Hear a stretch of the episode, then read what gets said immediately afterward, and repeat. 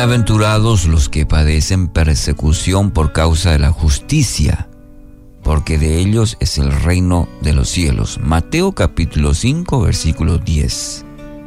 Jesús, el Hijo de Dios, el Salvador, cuando vino a este mundo, sufrió persecución, sobre todo por, por aquellas personas que eran encargadas de la espiritualidad del pueblo.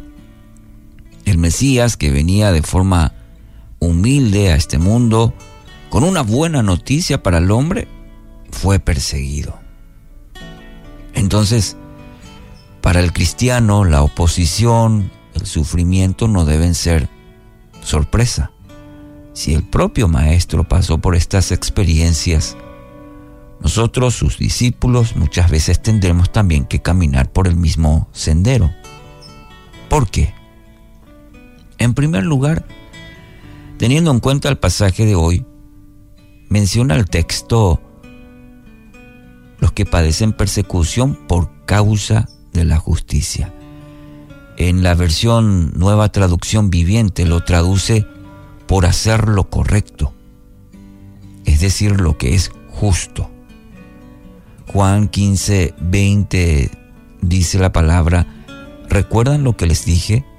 El esclavo no es superior a su amo ya que me persiguieron o que persiguieron a mí, también ustedes los perseguirán.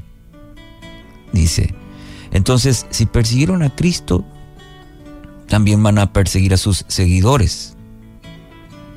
Eh, recordamos varios ejemplos, inclusive cuando Jesús eh, muere, los discípulos se dispersaron con temor porque, porque eran sus seguidores y temían que corrieran la, la misma suerte o el, el mismo final, diríamos en este caso.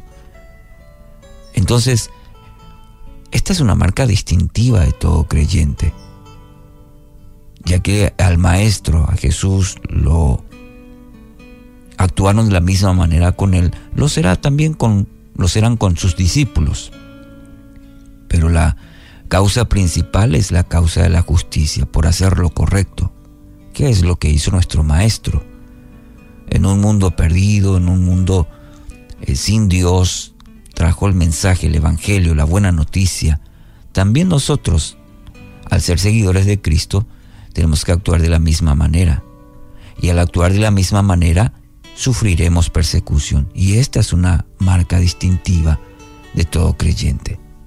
En segundo lugar, hacer lo que lo que es correcto muchas veces va de contramano con prácticas del mundo. Claro, va en contra de eh, directo contra el pecado. El mensaje a las personas sin Dios no les agrada el buen ejemplo. Pretenden en todo momento y de cualquier manera hacer callar, menospreciar, burlar o criticar toda luz reflejada en la vida del creyente. Y esto mayormente porque el testimonio de vida de los creyentes sirve como conciencia. Entonces prefieren callarlo de cualquier manera. Y esto lo vemos, es, es la consecuencia del pecado en la vida. Sí, que quiere menospreciar o apagar toda luz. En tercer lugar, no quieren ver, escuchar y ser enseñados en la verdad prefieren deleitarse en la vida pecaminosa. Jesús exhortó a, a muchas personas por sus pecados, incluyendo a los religiosos de la época, y esto molestaba, molestaba mucho. Por esta razón buscaban por todos los medios desprestigiarlo y llegaron inclusive a matarlo. ¿Por qué? Porque quisieron evitar escuchar, ser enseñados, no quisieron ver la verdad.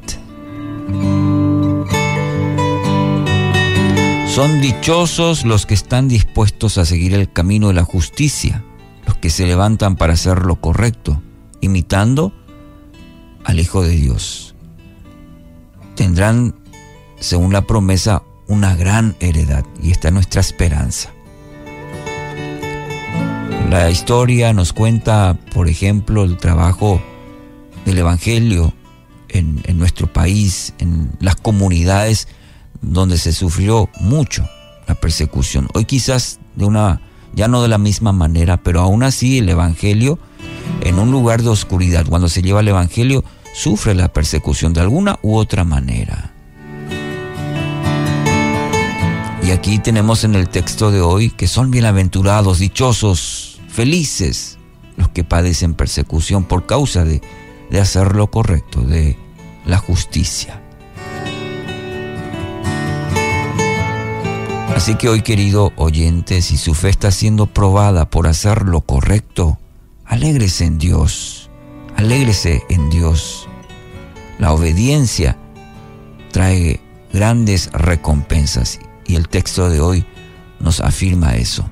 Que así sea, en el nombre de Jesús.